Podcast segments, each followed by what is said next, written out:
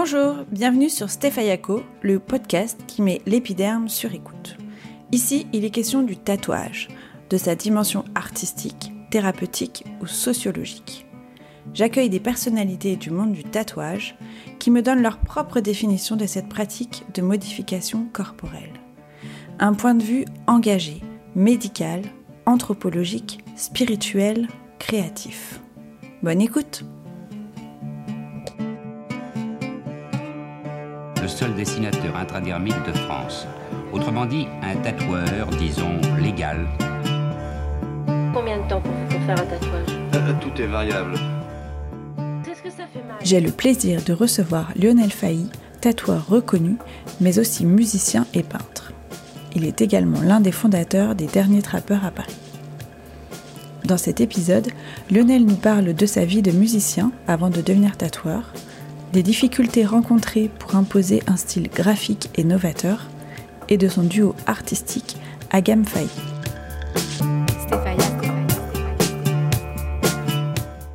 C'est parti. Alors, aujourd'hui, je reçois Lionel Failly. Salut Lionel. Euh, pour te présenter, tu es euh, musicien, peintre, tatoueur et plasticien. Euh, tu as aussi fondé le Sublime Shop. On est aujourd'hui les derniers trappeurs à Paris avec Adrien et Roberto.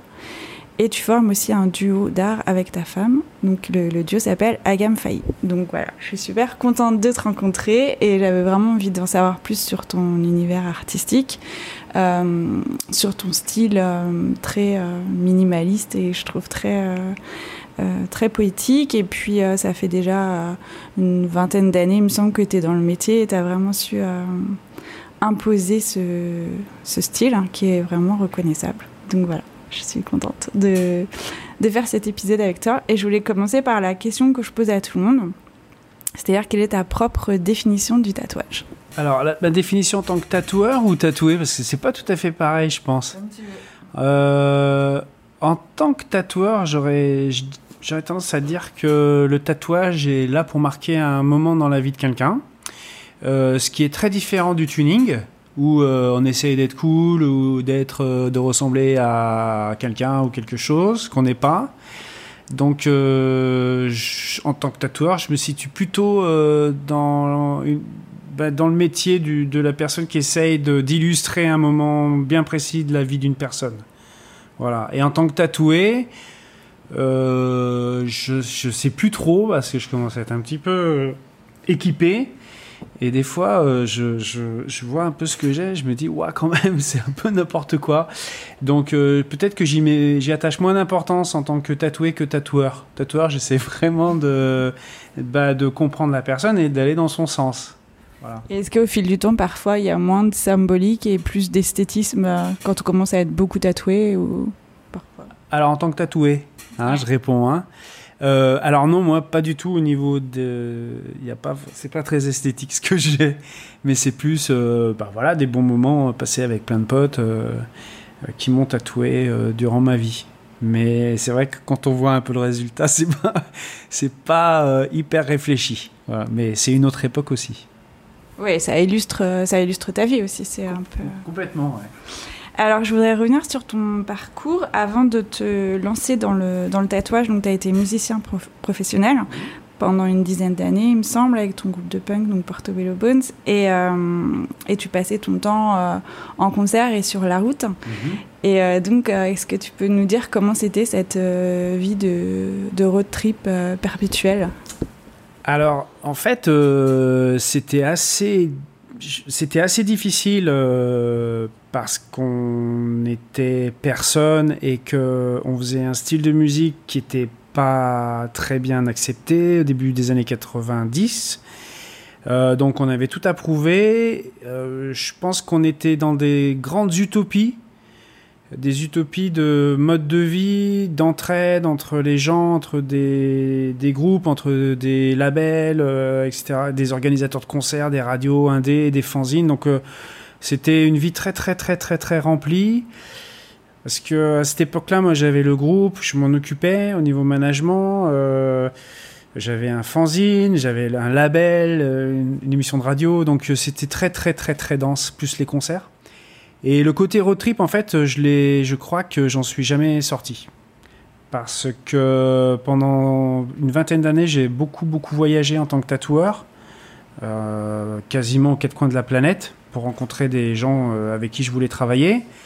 Et pour ce qui est euh, du tatouage, du coup, euh, j'ai toujours été, enfin, j'ai beaucoup, beaucoup été sur la route. Peut-être euh, autant que en tant que musicien. J'ai arrêté de l'être en tant que tatoueur parce qu'on a ouvert la boutique Les Derniers Trappeurs et on considère un peu cet endroit à Paris comme notre maison. Euh, L'endroit où on revient en famille, où on est bien et où on aime se retrouver. Donc euh, on a fait en sorte d'avoir un, lieu où on a tout pour euh, travailler dans des conditions optimales. Donc j'ai plus envie d'être dans des endroits où, où le matériel est branlant, où, où on va pas pouvoir accueillir bien les gens. Voilà. Donc c'est pour ça que je voyage plus en tant que tatoueur depuis quelques temps. Mais euh, avec euh, donc Tal, ma femme, on est énormément sur la route.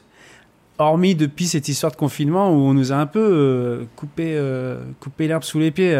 On, essaye de, de- de bien le vivre, mais on est quand même un couple un peu globe-trotteur. Voilà. Donc c'est la seule, quasiment la seule période de ma vie où je voyage pas, c'est en ce moment, par la force des choses. Ouais, tu es sédentaire, mais euh, oui, par la force des choses. Obligation, ouais. Euh, bah, tu as abordé pas mal de sujets que je voudrais qu'on développe, justement. Euh, J'ai lu dans un article polonais qui date un peu, que euh, j'ai retrouvé pas mal d'archives, que tu as eu un, un apprentissage avec Yann Black. et qu'il était devenu un peu ton, ton mentor, qui venait à tes concerts, que vous faisiez un, un, un fanzine ensemble. Est-ce que tu peux nous raconter comment ça s'est passé et justement comment tu es venu euh, au tatouage après, euh, après ou pendant ta carrière de musicien? Alors, c'est pas tout à fait ça. Euh, j'ai jamais été apprenti de Yann. Par contre, pour, historiquement, j'ai commencé à tatouer, j'avais 15 ans. Je tatouais à la main. Donc j'étais- un peu celui qui savait faire des têtes de punk auprès des punks. Donc celui qui tatouait les punks. Alors euh, c'était dans des conditions déplorables, évidemment. C'était les années 80, vu que je suis vieux maintenant. Euh, et, il et voilà, j'ai arrêté parce que c'était un carnage. Mais j'étais déjà à fond là-dedans. Euh, pendant, pendant la période où j'étais musicien, le groupe dans lequel je jouais, Portobello Bones, on tournait beaucoup et Yann, que je connaissais pas, a priori, aimait beaucoup notre groupe et faisait du stop et venait nous voir en concert régulièrement, sans que je le rencontre et sans que je le connaisse. Et c'est un ami en commun euh, qui nous a présenté un soir et Yann avait énormément avancé, lui, de son côté, en tant que tatoueur. Il, était, euh, il venait d'arriver à Paris, il était à Bruxelles avant. Et, euh, voilà, on s'est rencontrés, on est devenus potes, on est devenus copains comme cochons à l'extrême très vite. Et donc, je suis après, on s'est côtoyé énormément. Et, sa manière de, travailler, de tatouer, était assez, euh, assez avancée, notamment pour le trait. Et voilà, et donc il m'a, beaucoup aidé euh, sur cette période-là. Après, euh, bah, les... Après, quand il est parti à Montréal, évidemment, je suis allé le voir et, on s'est côtoyé quand même pas mal de temps. Voilà. Mais ça n'a pas été, j'ai pas été l'apprenti Diane. On a fait un échange de bons procédés dans le sens où, euh, quand il était à Paris, je lui disais il faut absolument que tu communiques plus par rapport à ton travail parce qu'Internet, euh, c'était un peu les balbutiements pour nous. Et euh, moi, c'était déjà mon métier avec la musique. Donc voilà, j'ai proposé d'envoyer des photos et, puis, et puis bah, là, ça a été un peu la révélation pour plein de gens par rapport à son travail et tant mieux. Et voilà, pour resituer un petit peu la petite histoire par rapport à Yann. D'accord, donc euh, oui, effectivement, c'était pas un apprentissage classique. Et, euh, Dans les, gens qui pu- m'ont, dans les gens qui m'ont vraiment beaucoup aidé, euh, il y, a eu effectivement Yann pour, euh, pour certains aspects techniques. Il y a aussi Rafto de Utopia à, à- à Poitiers qui travaille, qui travaille avec Kunz, qui était aussi anciennement, enfin pas aussi, mais qui était anciennement tatoueur aussi chez Tintin. Et Rafto m'a énormément aidé. ça a été je crois que ça a été grâce à lui que je suis devenu tatoueur professionnel. Il m'a vraiment épaulé aussi, euh, et plein d'autres, hein, plein d'autres gens. Mais c'est Rafto a été très très important Bon, bah, Yann à l'époque, il y a Noon aussi qui a commencé à tatouer en même temps que moi, donc on s'est croisés au tout début quand moi j'étais sur les festivals. voilà, on s'est suivis. Enfin, il y a plein de gens qui tous individuellement ont eu un impact, on va dire technique surtout, hein, parce qu'après on n'a pas tous le même univers, mais la liste elle est longue, elle est très longue. Voilà. D'accord. Et du coup, j'ai vu que tu avais ouvert euh, deux shops. Mm. tu avais ouvert deux shops, euh, dont, un, euh, dont un à Nantes. Ouais, et j'avais cru comprendre que ça s'était fermé, enfin, tu les avais fermés assez rapidement pour, pour reprendre ta vie sur la route et, et continuer à faire des guests et, et à voyager. Et finalement, un peu le même mode de vie que, que les tournées, comme tu disais tout à l'heure. Et, euh, et maintenant, ça fait à peu près 20 euh, ans que tu, que tu tatoues et vous avez fondé euh, Les Derniers Trappeurs avec Adrien et Roberto. Mhm.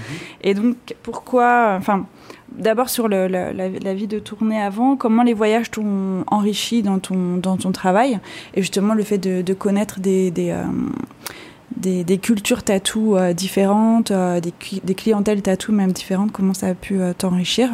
Et puis ensuite, je voulais savoir aussi justement qu'est-ce que ça faisait de, de se poser un peu après une vie de nomade. Mais bon, d'après ce que j'ai compris, tu continues. Ouais, alors ça fait plein de questions. En tout cas, tu es très renseigné, c'est surprenant.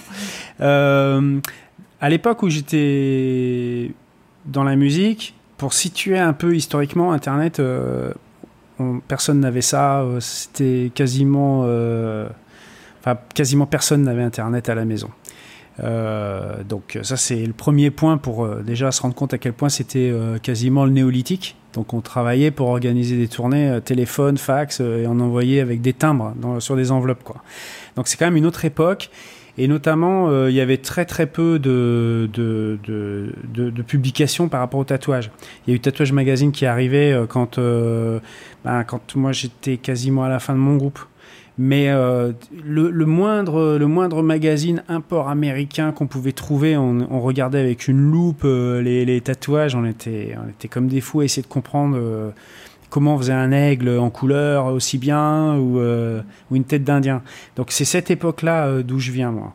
Et le fait de tourner partout en Europe et au Canada, alors là je parle pas Diane parce que c'est bien avant, ça m'a permis de rencontrer plein de gens dans le tatouage parce que j'étais vraiment passionné par ça. C'était effectivement pas du tout la mode euh, médiatiquement, on va dire. Et c'était un. Je savais que c'était un métier dans lequel on n'était pas les bienvenus. Euh, pour trouver du matériel, c'était très compliqué. Donc, euh, c'était plein de raisons qui faisaient que de toute façon, je voulais faire ça. Parce qu'on te dit, tu, tu peux pas, c'est interdit, t'as pas le droit. territoire protégé, donc justement, je veux y être. Et, c'est ce que j'ai fait en fait en voyageant.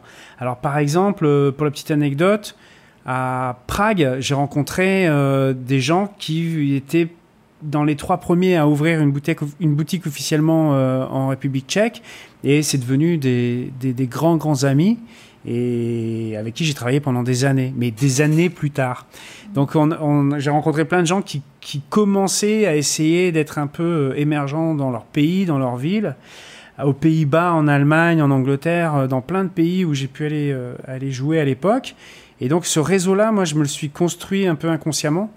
Et c'est des gens vers qui je me suis tourné très vite euh, quand j'ai ouvert notamment ma boutique à Nantes où j'ai cru que je devenais dingue d'être enfermé en fait.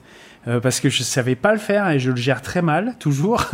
et donc je suis parti très vite voir tous ces gens que j'avais rencontrés durant toutes ces années. Et par la suite, donc déjà à cette époque-là, euh, j'étais assez mobile. En même temps, euh, j'étais vraiment passionné par euh, le côté ethnique du tatouage, par l'histoire du tatouage. Et, j'ai eu, envie d'aller rencontrer aussi des gens qui sont dans un tatouage très spécifique, par exemple le tatouage Mentawai, avec Durga qui à l'époque était à Jakarta, ou avec les Borneo Headhunters qui faisaient du tatouage euh, bah, de l'île de Bornéo, euh, euh, basé sur les Dayaks. Et donc, je suis allé les voir, ces gens-là. Et pareil pour Nouvelle-Zélande, etc., etc., au Japon. Donc, c'était une vraie soif de découverte, pas pour essayer d'en faire quelque chose à ma manière, mais simplement par rapport à l'histoire du tatouage, qui m'a toujours passionné. Et je pense que là, maintenant, il y a un vrai fossé avec une nouvelle génération que je respecte beaucoup parce qu'ils ont un talent incroyable, mais qui s'intéressent pas forcément aux origines du tatouage, ou très peu. J'ai l'impression dans les discussions que je peux avoir. Donc euh, déjà, on ne on vient pas du même, du, même monde parce que, parce que déjà, à l'époque, c'était une vraie volonté, Roberto pareil, hein, c'est une vraie volonté de faire partie de, de, ce clan, euh, ce grand clan euh, de, des tatoués et des tatoueurs, mais aussi avec euh, une soif de connaissance euh, de, bah, d'où vient le tatouage euh, et envie d'aller les voir, quoi. Donc moi je l'ai fait, Roberto aussi, et sans forcément qu'on se connaisse à l'époque, mais lui aussi est parti faire le tour du monde pour rencontrer des tatoueurs et, et des, des gens spécialisés dans des styles bien précis. Et ça t'a permis justement de découvrir le, les styles, mais autrement que la culture tatou euh, française, enfin déjà des tatoueurs de l'époque euh, qui étaient connus un peu euh, dans, le, dans le tatouage français, mais aussi les différents styles, et comme tu dis, plus, plus ethniques, même des, styles assez euh, tribaux. Ça t'a permis de vraiment aller voir sur place et connaître un peu les, rituels. Complètement, complètement. Et puis il y a eu aussi bah, des moments assez forts où, où certains, certains, on va dire, certains maîtres tatoueurs euh, t'offrent, t'offrent leurs outils euh, pour dire voilà, euh, ben, on estime que par rapport à qui tu es, ce que tu fais, tu peux transmettre ben, cet art ancestral, donc c'est très touchant.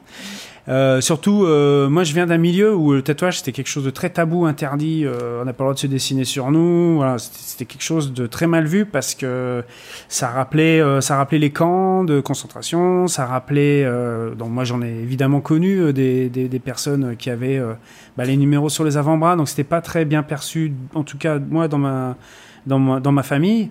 Et, et puis aussi des gens qui sortaient de prison, qui avaient fait la Légion, donc c'était c'était quelque chose qui n'était pas très bien perçu et un peu interdit. Donc au contraire, j'avais qu'une envie, c'était d'aller dedans. Et j'ai eu cette chance-là de, de pouvoir euh, le bah, découvrir, rencontrer, voir des gens et tout ça.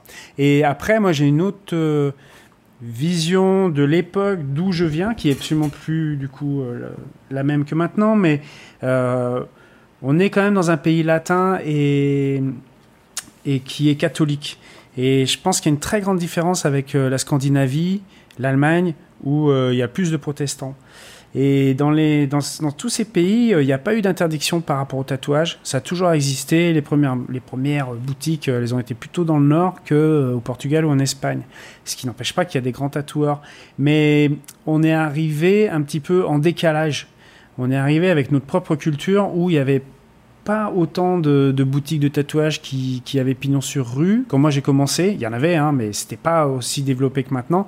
Et surtout, c'était pas aussi développé que euh, au Danemark, en Norvège, en Suède, euh, en Allemagne. Euh, et, on est arrivé un petit peu décalé au niveau des styles, au niveau de la culture. On, je pense qu'on avait une certaine fraîcheur et une innocence qu'on a pu qu'on a pu euh, transmettre un petit peu dans, dans tous ces pays-là. C'est pour ça que maintenant on dit, ouais, y a, on reconnaît un peu une, une touche française dans le tatouage euh, et le côté illustratif et tout ça, c'était quelque chose qui n'existait pas du tout.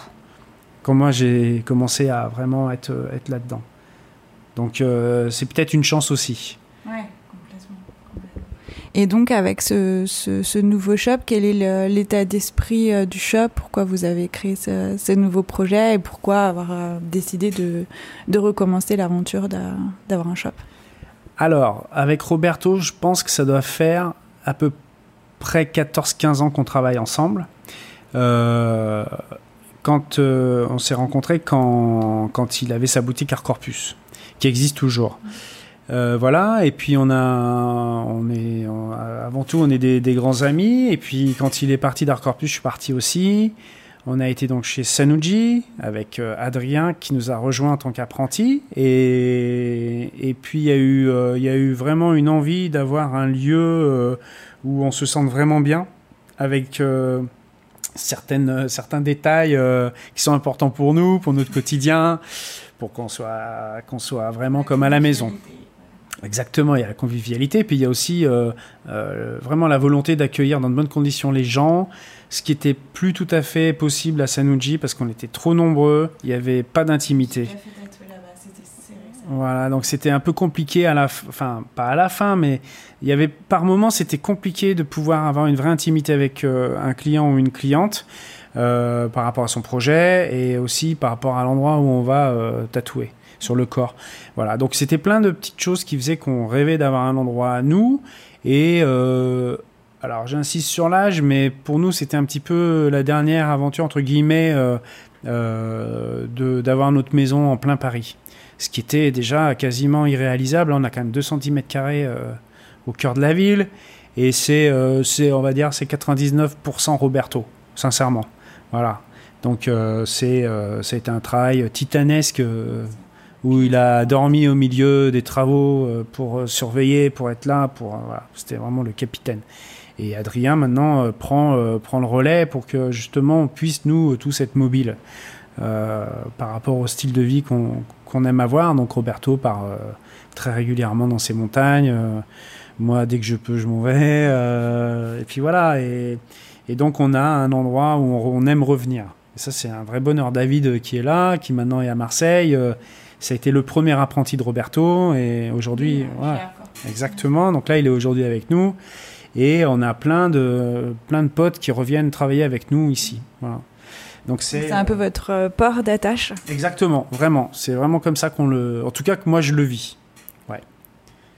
Et euh, justement, euh, il y, a, y a quand même une- un peu un esprit de, de, de famille euh, dans, dans ce shop et une, enfin, une, grande, une grande amitié qui vous unit. Et puis, euh, et puis pour ceux qui ne savent pas, ta sœur est tatoueuse. absolument. Donc euh, à suivre absolument Béatrice Massel. Moi je suis super, euh, je suis super fan. Et puis j'ai eu la chance de me faire tatouer par elle il y a quelques années. Et puis euh, et puis tu travailles aussi avec euh, avec ta femme donc euh, sur Mhm. Agam Faye, on va dont on va parler tout à l'heure. Donc est-ce que le tatouage et l'art pour toi c'est euh, plutôt une euh, une affaire de, famille hein, dans ta vie? Alors, je sais pas du tout. Si c'est ouais, je sais pas. Ma sœur, on a, on a toujours été très très très très proches, enfants. Euh, on a fait les mêmes écoles quasiment, sauf qu'elle, elle a, été un peu plus loin que moi, mais on a la même mère, c'est ce que je dis souvent, qui est assez farfelu, assez farfelu, donc les chats font pas des chiens comme on dit, voilà. Après, euh, le fait que je travaille avec Tal sous le nom de Agam Failli, c'était un peu une évidence. euh, ouais, c'était une évidence. C'est difficile à expliquer. C'était, on a commencé à travailler ensemble en Argentine euh, pour quand je faisais une exposition à Buenos Aires. Voilà. Et puis après, en Norvège, j'avais pareil euh, une exposition et elle est intervenue encore euh, de manière plus présente euh, à travers de la broderie sur des sur des peintures. Et ça, et puis voilà. Et puis en fait, on se marre tellement qu'on a décidé de bah, de d'unir pour qu'à la fin on sache plus qui fait quoi. Et et voilà. Et c'est c'est des évidences en fait. Il y a rien de vraiment calculé.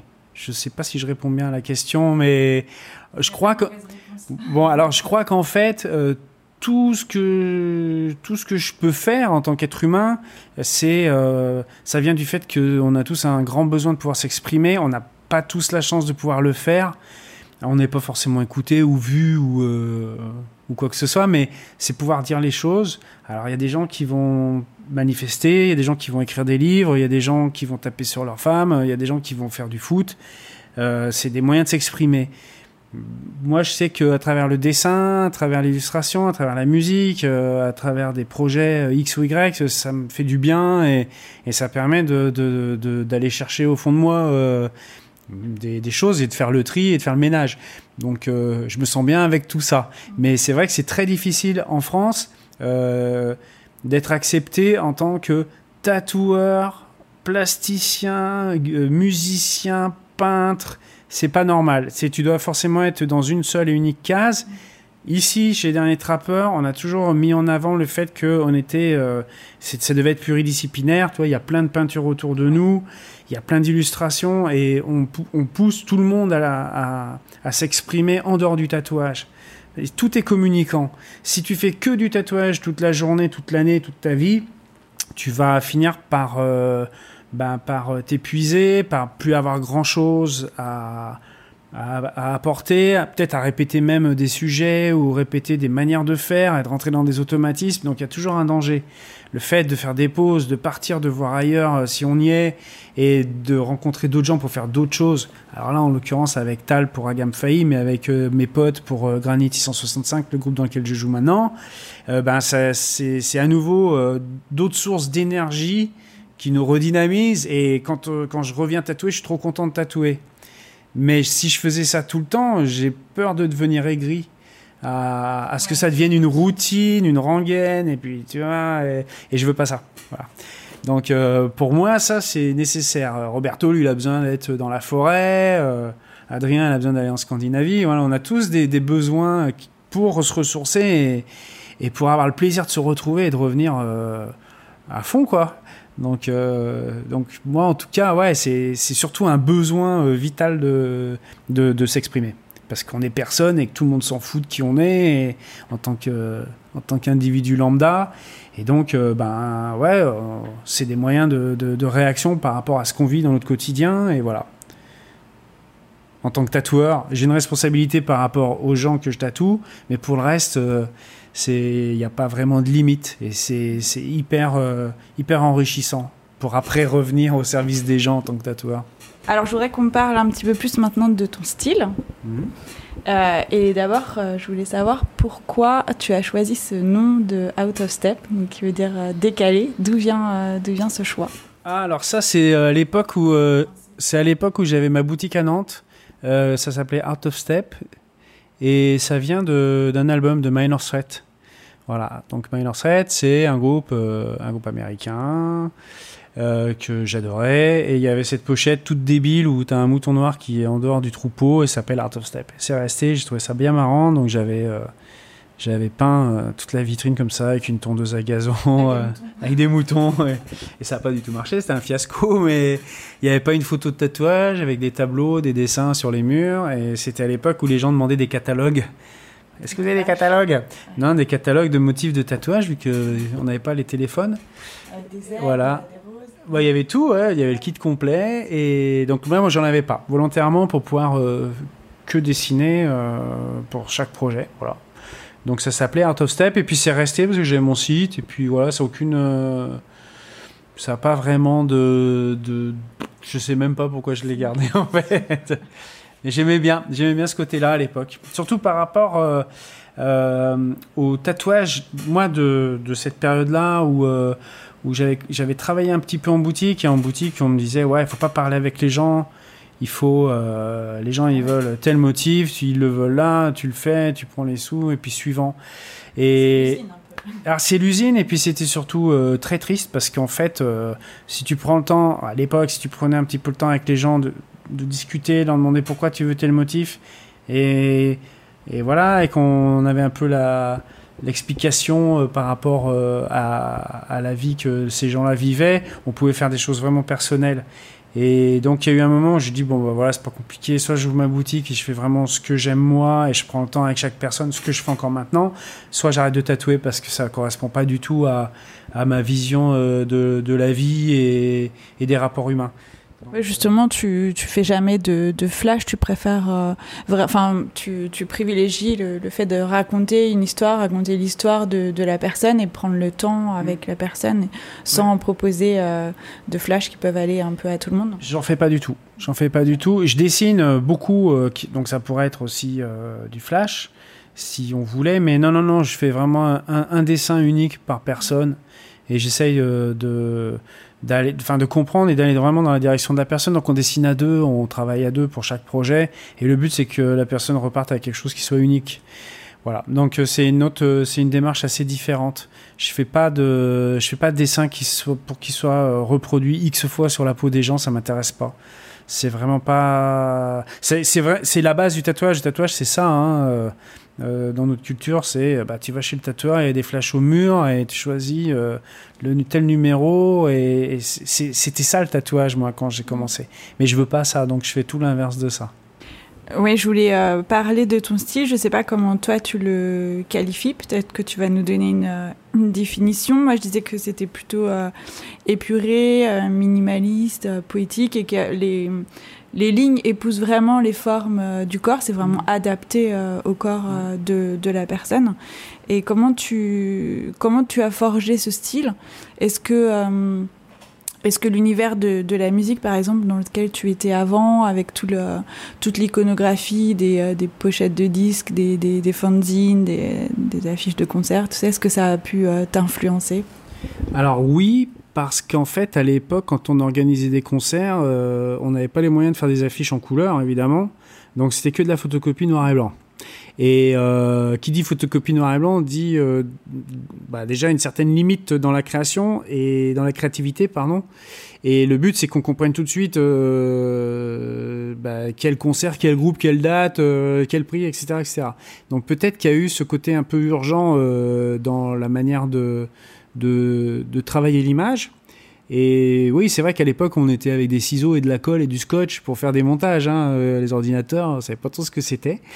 Euh, donc voilà, ouais, je pense que oui, évidemment, ça m'a, beaucoup influencé. Après, euh, bah, le style, il vient surtout de, je pense, de mes quatre enfants que j'ai et à qui j'ai lu plein d'histoires et avec qui on a passé des centaines d'heures dans les bibliothèques et, voilà. Et donc, euh, je pense qu'il y, a un lien. Il y a un lien avec, euh, avec mon rôle de papa de l'époque. Maintenant, ils sont grands, mais euh, où du coup, euh, du coup, tout ce qui peut être euh, proche de, des histoires et des contes, ça a toujours été quelque chose de très important pour moi. Et la manière dont eux dessinaient aussi, le fait qu'on ait dessiné ensemble. Donc, je, tout est, il y a un lien dans tout. Après, techniquement, moi, j'ai une, volonté, c'est d'essayer d'être le plus sobre possible. Ce qui est pas le plus simple à faire en tatouage parce que tu peux pas gommer, tu peux pas cacher un trait s'il est pas bien fait. Euh, tu peux pas euh, mettre de la couleur et puis euh, faire en sorte que ça s'oublie un trait, euh, un trait, on va dire pur entre guillemets. Euh, il doit être le plus parfait possible et c'est pas le plus simple à faire il faut que ça paraisse simple une fois que c'est fini et cicatrisé, mais quand tu le fais, c'est un peu galère. Et ça, j'aime bien ça parce que c'est jamais simple et c'est tout le temps, euh, tout le temps du stress quand, quand il s'agit de faire euh, ce type de travail. Et j'essaye, ouais, de, de, faire en sorte qu'il y ait le moins d'éléments possible parce que je pars du principe que quand la personne vieillit, la peau vieillit et certaines fois on comprend plus rien. Euh, une fois que les tatouages vieillissent avec, euh, le, avec la personne. Et quand tu as qu'un seul, enfin quand très peu de traits, en fait, euh, bah, la peau, elle, elle bouge pas, elle reste telle qu'elle. Donc euh, le tatouage a tendance à plutôt bien vieillir. Donc c'est cette quête-là que dans laquelle je suis depuis, depuis assez longtemps maintenant. Ouais. Oui, sur le, la lisibilité finalement du message et du motif et que ça puisse être vu même de loin ou même ouais. sur une peau qui vieillit, qu'on qu soit quelque chose d'impactant tout de suite et qu'on n'ait pas à chercher le détail ou à comprendre finalement ce que ouais, c'est. C'est vrai que des fois tu vois des... Alors ça c'est très personnel, mais des fois tu vois des tatouages ultra réalistes ou très chargés en couleurs et tu comprends pas trop, à part si tu es vraiment très près, tu fais ah ouais, dis donc, wow, incroyable, techniquement, hein, c'est super et tout. Euh, moi, je suis pas persuadé de, de, du fait que ça tienne le temps. Voilà, donc euh, je travaille à l'inverse de ça. Après, il y a des gens vraiment que j'admire énormément euh, et qui travaillent de manière très dense. Il y en a un, surtout, c'est Vincent, qui euh, travaille chez Glamour à Montréal, anciennement Bizarroïde, tatou à Nantes. C'est un, un gars, je vois ses tatouages qu'il a pu faire sur des potes à moi qui ont quasiment 20 ans et il n'y a rien qui a bougé, les couleurs, rien n'a bougé, les traits non plus. Donc voilà, il y a des ovnis comme, comme lui qui existent. Mais euh, d'une manière générale, je reste assez convaincu de, de ce que je dis. Donc euh, moins, euh, moins c'est plus. Je pense que il y a aussi le fait que le, ce, ce, type de travail permet de rester ouvert pour la suite parce qu'on change, parce qu'on vieillit, parce que la vie c'est pas quelque chose de, de monotone et qu'on peut repartir sur des anciens tatouages pour continuer l'histoire, euh, que ce soit avec moi ou quelqu'un d'autre. Et donc, euh, de laisser de la place sur le corps, c'est pas mal. On n'a pas tant de place que ça. Euh. Donc, c'est voilà, je prends en compte aussi, ouais, effectivement, beaucoup la morphologie de la personne, des accidents, des cicatrices, des gains de beauté. T'es gros, t'es maigre. T'as des ancêtres irlandais ou du Botswana, c'est pas du tout pareil. t'es grand, t'es petit, etc., etc. Donc, prendre tout ça en compte, pour moi, c'est important. Plus que d'avoir un dessin que j'ai fait et qu'on va euh, plaqué sur le, sur le corps et sans prendre en considération le, la morphologie de la personne. Donc c'est une manière de faire que j'ai, voilà, avec le temps. Je sais pas si c'est une bonne réponse non plus par rapport à, à tout ça, mais pour moi c'est important. En fait. Ouais, ouais, ouais. Tu t'adaptes à, chaque, à chacun de tes clients aussi bien sur leur corps que leur, euh, que leur histoire. Et puis le, ouais, le souhait qu'ils ont, ce qu'ils ont en tête aussi. Hein. Il y a des gens qui veulent des petits tatouages, d'autres des plus grands. Donc, euh, donc on cherche, on cherche ensemble. Et euh, tu es souvent euh, cité comme euh, un des, précurseurs du style un peu graphique en France, aux côtés de, de, gens aussi qui sont cités comme précurseurs, comme, comme Yann Black, on en parlait tout à l'heure, ou Navette, Autopsie. Donc c'est des, des, artistes que j'ai vus souvent repris dans les articles quand on parlait de toi en tant que précurseur. Moi, c'est que des gens que j'adore, ça tombe bien. Je voulais savoir ce que toi tu en penses, enfin comment tu, tu, comment tu vois ça et dans une interview, tu disais que c'était que le lien euh, entre vous et c'était peut-être euh, lié au, au, fait que vous avez euh, que vous avez fait une, une école d'art, ce qui n'était mmh. pas forcément courant mmh. à l'époque, euh, de beaucoup de tatoueurs qui avaient un, un apprentissage peut-être plus à l'ancienne ou plus autodidacte, enfin, sans forcément de, de formation. Euh, de formation artistique et qui allait plus faire des, des flashs dans les street shops. Ouais, Est-ce que pour toi ça a un lien Je pense que ça a toujours. Un... Enfin, de... ouais, ouais, je suis assez d'accord avec ce que j'ai pu dire à l'époque. Euh, euh, bah ouais, finalement, je dis pas que des conneries tout le temps. Euh, oui, effectivement, je pense qu'on est venu avec euh, un bagage culturel qui était très différent de la scène du tatouage qu'il y avait à l'époque, qui était plus orienté euh, moto, hein, pour faire simple.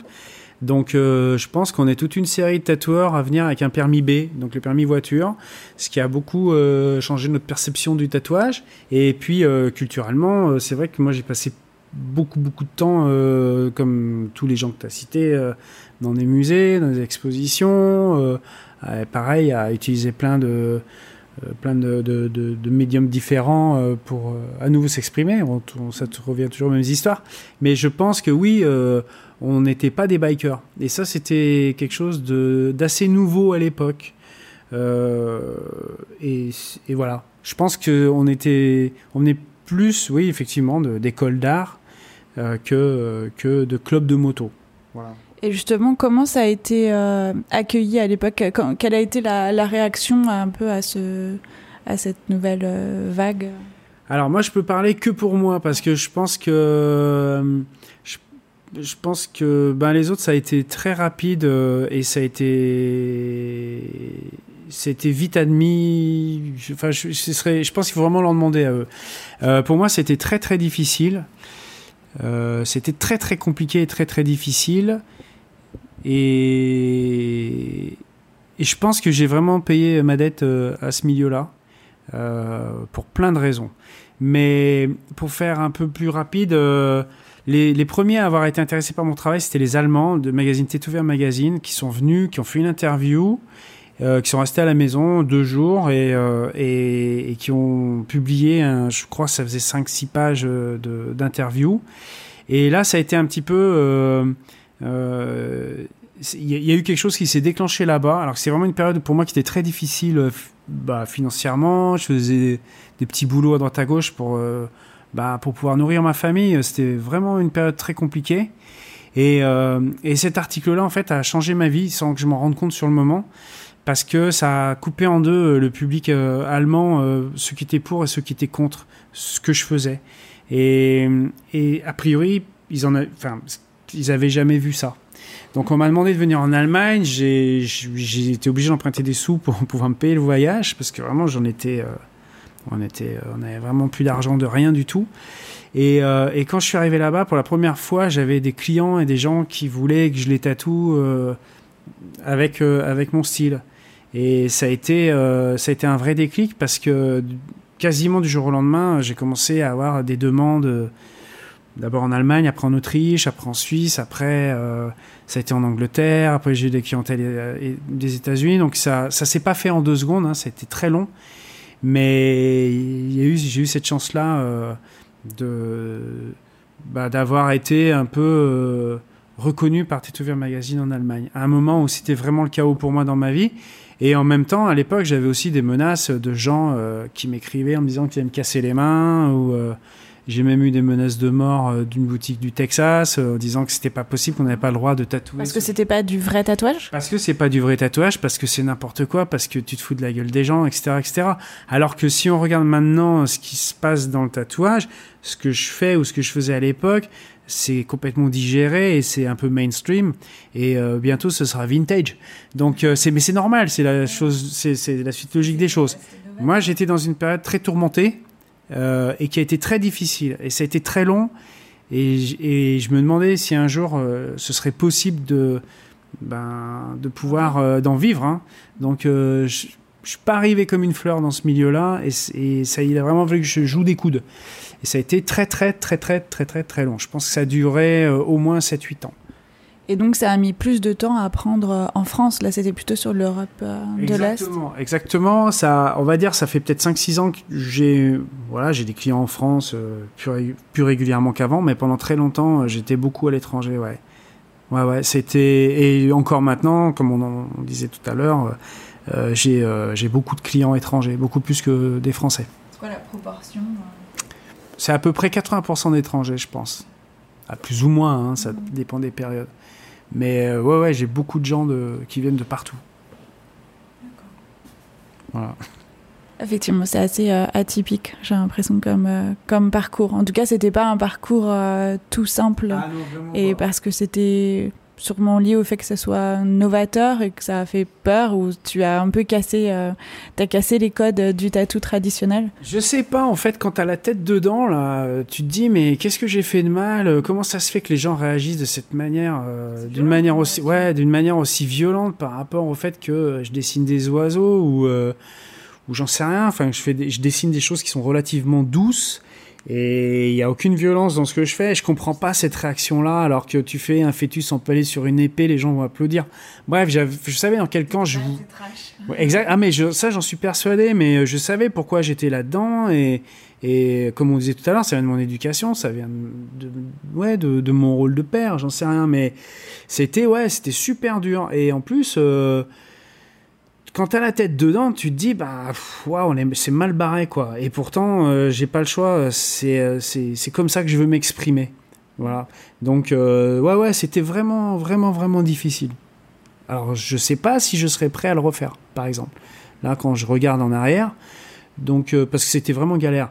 Après, le fait que des gens euh, aient eu envie de se mettre au tatouage par rapport euh, par rapport à moi, bah merci, c'est génial, c'est trop cool. Comme j'ai eu des gens qui m'ont dit, ben ouais, euh, je t'ai vu, c'était mon premier concert quand j'étais gamin, tu vois, bah trop cool, tu vois. Et du coup, j'ai envie de faire de la guitare, bah génial. Si ça crée des, si ça crée des envies et des, et pas, pas des envies euh, mal placées, mais tu te dis bah ouais, moi aussi j'ai envie de m'exprimer et j'ai envie de le faire avec euh, avec ça, avec euh, je sais pas un pinceau, un crayon ou une guitare, c'est trop cool quoi. Donc tant mieux. Après, alors ce côté un peu pompeux, ouais, on était dans les premiers, les machins. Je, je pense que c'était un peu le hasard. Un peu le Oui, mais c'est quand même assez euh, contradictoire entre, euh, comme tu disais, les, les motifs que tu fais, qui sont quand même des choses euh, assez douces et poétiques, et la violence d'une réaction face à, quel- à quelque chose d'inconnu. Enfin, c'est quand même un peu incompréhensible. Complètement, parce que c'était un milieu très macho, un milieu euh, où je pense, euh, alors voilà, ça, ça peut-être faire un peu grincer des dents, mais je pense que c'était une période où les gens se faisaient tatouer un peu des, un peu des armures pour euh, faire peur, euh, faire peur à la petite, à la petite vieille dans la rue. Ouais, côté un peu viril, et donc euh, une virilité un peu mal placée. Et, euh, et moi, ça n'a jamais été mon truc. Je pense que t'as pas besoin de T'as pas besoin de ça pour être un être humain et respectueux. Et voilà, donc bon, ouais, c'était une époque un peu, un peu mouvementée et, et que j'ai réussi à traverser. Donc j'ai cette chance-là, mais ça a été, ouais, ça a été un peu chaud des fois, quand même, ouais. Et très très long, très très long, ouais, c'est clair. Et aujourd'hui, est-ce que tu te considères comme euh, artisan, artiste ou les deux? Le grand débat. Alors moi, je suis artisan en tant que tatoueur euh, parce que je suis au service d'une personne, au service bah, du coup d'un client, d'une cliente. Euh, je me considère un peu comme un outil. Une personne qui veut se faire tatouer, en fait, maintenant, elle a accès à plein d'outils différents, dans plein de styles différents. Et euh, elle, peut choisir, elle peut choisir le type d'outil euh, qu'elle a envie de sortir du tiroir. Donc moi, je m'estime artisan euh, en tant que tatoueur. Après, en tant que peintre ou plasticien, je m'estime artiste dans le sens où je dois rien à personne et je me fous de ce que les gens pensent. C'est très différent. C'est pas que je suis inquiet de ce que les gens vont penser de moi en tant que tatoueur, mais je veux dire, j'ai une. C'est une question de redevabilité alors? Je suis redevable par rapport à, à un client ou une cliente, bien sûr, et euh, et j'ai euh, j'ai une grande responsabilité aussi dans dans le fait de pas mettre mon ego en avant dans les choix de la personne. C'est-à-dire pas essayer de convaincre quelqu'un de dire mais si vas-y fais-le c'est trop cool tu vas voir euh, on va le faire ça va être super ça va être génial et que la personne soit un peu hésitante à se dire ah bah s'il est tatoueur s'il me dit ça c'est que ça doit être vrai et voilà donc je travaille pas comme ça j'essaie d'avoir vraiment des discussions pour que la personne puisse choisir euh, euh, en toute âme et conscience de de ce qu'on va faire, du placement, du style de trait, couleur, pas couleur, etc., etc., la taille. euh, voilà. Donc moi, je suis artisan à ce niveau-là et je le revendique haut et fort. Après, par rapport à mes dessins, par rapport à ce que je fais, là, je suis artiste et ça, oui, complètement pour tout ce qui est toute la partie création. Mais pour le travail, non, je me considère comme un artisan en tant que tatoueur. D'accord. Euh, je voudrais qu'on passe à ton projet Agam Faye. Donc, tu formes un duo artistique avec ta femme Tal Agal. Donc, le, le projet, il me semble, Agam Faye existe depuis 2017. Et j'ai beaucoup aimé votre euh, description sur le site. C'est un duo dans la vie et dans les rêves. Je trouvais que c'était très beau. Et euh, c'est un projet qui, qui mêle peinture, broderie, installation, jeu de lumière et son. Et vous avez fait pas mal euh, de- d'expos en France et à l'étranger. Est-ce que tu peux euh, nous expliquer comment euh, le duo s'est formé, qui fait quoi, comment la créativité de, de chacun est mise en commun ou fusionnée, comment vous fonctionnez? Alors donc c'est un peu le hasard qui fait qu'on a travaillé ensemble, comme je te disais tout à l'heure, pour une exposition que j'avais en Argentine, qu'on a continué après en Norvège, et là on a vraiment intensifié notre collaboration. Euh, Tal, elle est créatrice sonore, pour, euh, beaucoup pour le théâtre, et elle a une, euh, une, identité sonore très très très très marquée, très sombre, qui, qui à mon avis correspond bien avec ce que je fais moi en tant que peintre, qui n'est absolument, qui a pas de rapport avec ce que je fais en tant que tatoueur, parce que j'avais, j'ai jamais eu l'idée de ou l'envie de répéter le soir ce que je fais dans la journée. Donc là, c'est un peu un exutoire, et on, aborde des thèmes assez politiques. euh, des thèmes sociaux et donc euh, on est sur la même longueur d'onde à ce niveau-là voilà et donc on, travaille avec euh, avec l'idée pour, pour les expositions de, de créer une immersion complète pour les gens, avec euh, plusieurs niveaux de lecture, dans le sens où euh, quasiment pour presque toutes les expos, euh, un enfant peut venir euh, comme un adulte. Euh, et euh, voilà, on peut tout voir euh, sans que ce soit censuré, à part certaines, mais d'une manière générale, c'est assez accessible et c'est accompagné de textes. Et ces textes-là, en fait, permettent d'avoir aussi une, une- autre vision de ce qu'on qu'on fait. Et, et donc, ça se permet de, de revoir à nouveau l'exposition avec d'autres clés qu'on donne. Donc, euh, c'est, on va dire, c'est un travail avec plein de lectures différentes. Et là, c'est les expos, on n'en a plus avec euh, le, co- le Covid. Tout a été retardé, décalé, donc on ne sait pas du tout quand est-ce qu'on va ré- réexposer. On avait deux, grosses expositions à Tel Aviv euh, en décembre et en, décembre 2020 et en mars 2021. Donc là, pour l'instant, tout est arrêté parce que ben, l'épidémie là reprend euh, à fond là-bas. Ils sont à 1800 personnes contaminées par jour, donc c'est un petit pays. Euh, les, les, musées, tout est fermé. euh, voilà. Donc euh, on ne sait pas du tout ce qu'on va faire au niveau des expos. Après, on a, on travaille sur plein de, plein de projets différents. Il va y avoir un double vinyle, un double album qui sort avec euh, 50 créations sonores de Tal. Donc ça, c'est le, projet qu'on a en ce moment. Il y a un livre aussi euh, qui va être euh, en fait euh, 85 peintures qu'on est en train de finir en ce moment. Euh, donc c'est des, des, des grands formats euh, en peinture noire sur fond blanc. Donc là, il y en a 85 qui ont fini, qui seront sous forme d'un petit livre. Après, on va faire les, un récapitulatif sur un livre un peu plus gros, euh, sur euh, nos quasiment 6 ans de, de, de, de création euh, en commun. Voilà, on a pas mal de. On a beaucoup de projets, euh, mais on essaye de les faire de manière un peu organisée. Et on avance bien dans, nos recherches. On, a des. Ouais, enfin, on a plein d'autres plein choses euh, qui sont en- encore en attente, mais notamment, euh, on va travailler un peu le textile là, à partir de la rentrée, j'espère, pour faire une série qui correspondra à, à ce livre qu'on veut sortir avec ses 85 peintures noires sur fond blanc. Donc, euh, donc on avance, on avance. Et comment vous, vous travaillez justement? Quel est le process un peu de, de création? Comment vous, vous arrivez à, à utiliser tous ces, euh, tous ces supports euh, et à, à accorder euh, tout ça à deux? Alors, on a, on a un, atelier, un grand atelier qui est en Vendée.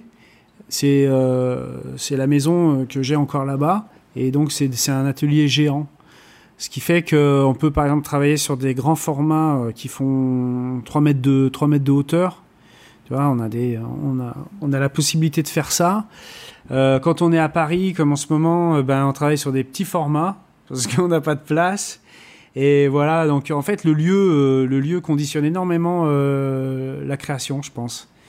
C'est malheureusement comme ça. Donc là, on est toujours à la recherche d'un atelier plus proche de Paris pour tout délocaliser, tout ramener ici, pour avoir ben, tout, tout au même endroit. Cela, par exemple, la création sonore, euh, Tal, elle travaille aussi, hein, elle travaille aussi, elle a son, bureau euh, en Vendée dans l'atelier, mais elle travaille aussi ici. On est, toujours entre deux endroits. Et puis après aussi, euh, la, création, elle est aussi un peu in situ selon le projet qu'on nous propose. Euh, par exemple, quand on était, la dernière exposition qu'on a faite, elle était à Angers l'hiver dernier, et il y avait, je sais plus combien, je crois, euh, 250 mètres carrés de, de lieux très très hauts. Donc on a aussi travaillé par rapport à, à ce projet d'immersion. Donc euh, on, on bosse sur place. On a passé une semaine à, à- à tout installer euh, par rapport au lieu qu'on nous, qu'on nous donnait.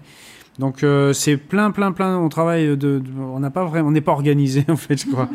Hein, on sait stocker, on sait trier, on sait. Mais euh, voilà, on a plein de, plein de projets. Il y a un DVD aussi du film qu'on a fait. Euh, euh, il y, a, il y a quelques mois, il faut qu'on le fasse, qu'on le sorte pour qu'il soit disponible pour les gens. On a plein de trucs. euh, on en a plein, mais on avance bien. voilà. Et j'ai lu que vos créations sont inspirées par les voyages et les, et les rêves. Et je voulais savoir quel, euh, quel message vous souhaitez porter, quelle, quelle thématique, comme vous dites, thématiques sont, enfin, quelle, quelle thématique vous aimez euh, aborder? Alors, les, les thématiques, comme je te disais, elles sont très politiques, elles sont très sociales. Euh, alors, on n'est pas, des voyants, mais par exemple, euh, on a une exposition à Paris qui s'appelait Tisser des. euh, c'était quoi? C'était Tisser. Merde, j'ai un blanc là-dessus. Et c'était sur le fait que l'État, co- comment l'État peut te, faire taire et te faire disparaître. Et c'était bien avant les gilets jaunes et tout ça.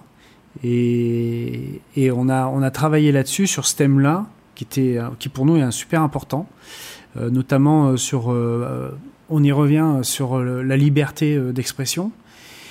Donc, donc on, a, on a travaillé là-dessus. En ce moment, on travaille sur, donc sur cette série-là de, de peintures où, on, on, on- traite de la sexualité, on va dire, qui soit pas genrée.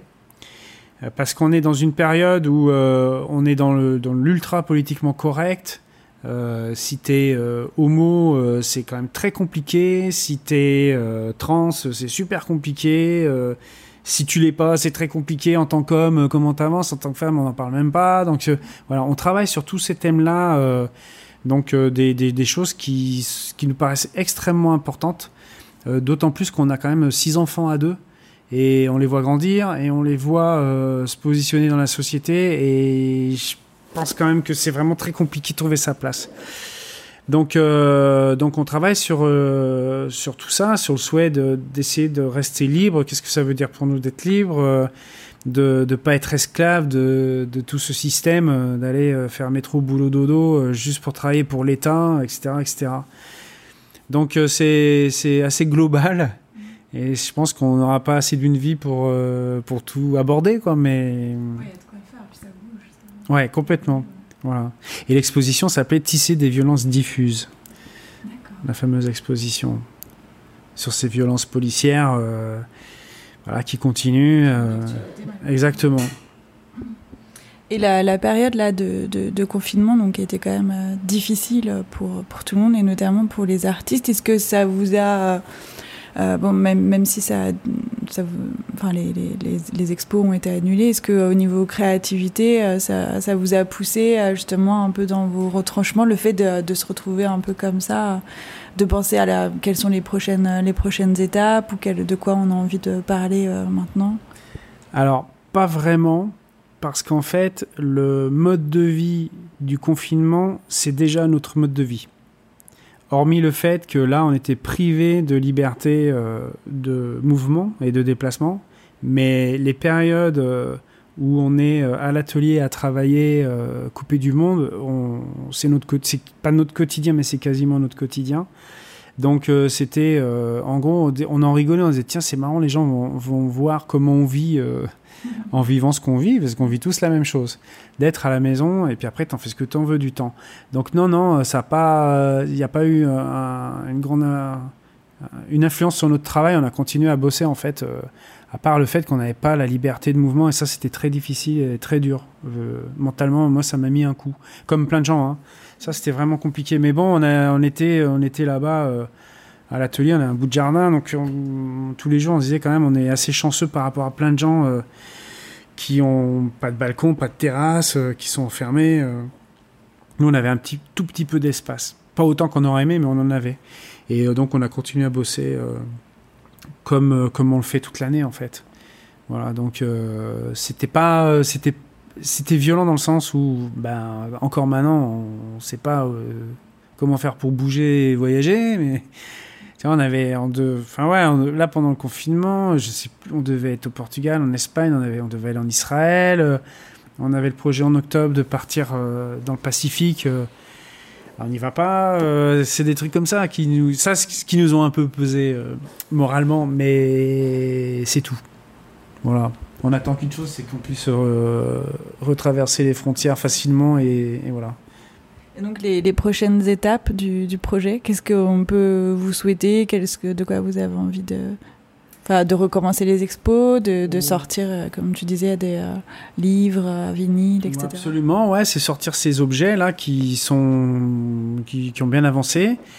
Euh, c'est aussi, euh, on est aussi à la recherche d'une personne euh, qui puisse travailler avec nous pour euh, le côté un peu euh, technique et administratif et tout ça. Donc là, je lance un appel si des gens sont intéressés. Parce qu'on, moi, c'est pas du tout mon truc. Et, et voilà, donc on a besoin de, on, on cherche, on cherche un ou une assistante pour travailler avec nous durant l'année, qui a envie de se déplacer, envie de voyager aussi, etc., etc. Et, euh, et puis, euh, ben après, on verra. Là, tout est arrêté, euh, mais on n'est pas les seuls. hein.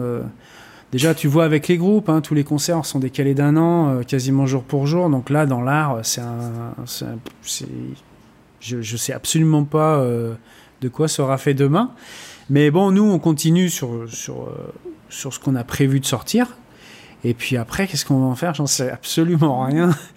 On va essayer de, dire que ça existe, qu'on est là, et puis, euh, continuer. Là, moi, j'ai hâte de rentrer, euh, de rentrer euh, en Vendée pour reprendre des, grands, formats de peinture. J'ai hâte que bah, les 85 peintures plus petit format soient finies, parce qu'après, on fait de la sérigraphie avec l'insolente, qui, qui, sont des, des, des potes.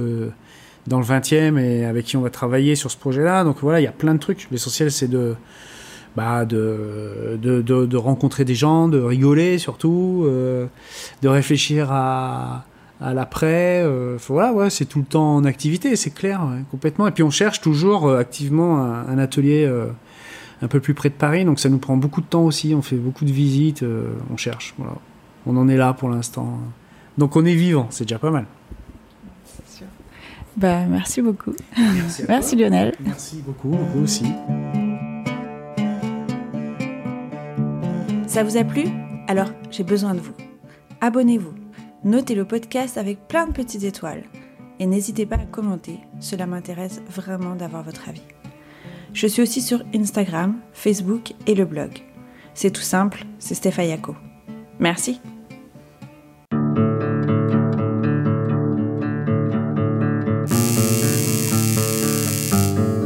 Stéphaya, Stéphaya, Stéphaya, Stéphaya.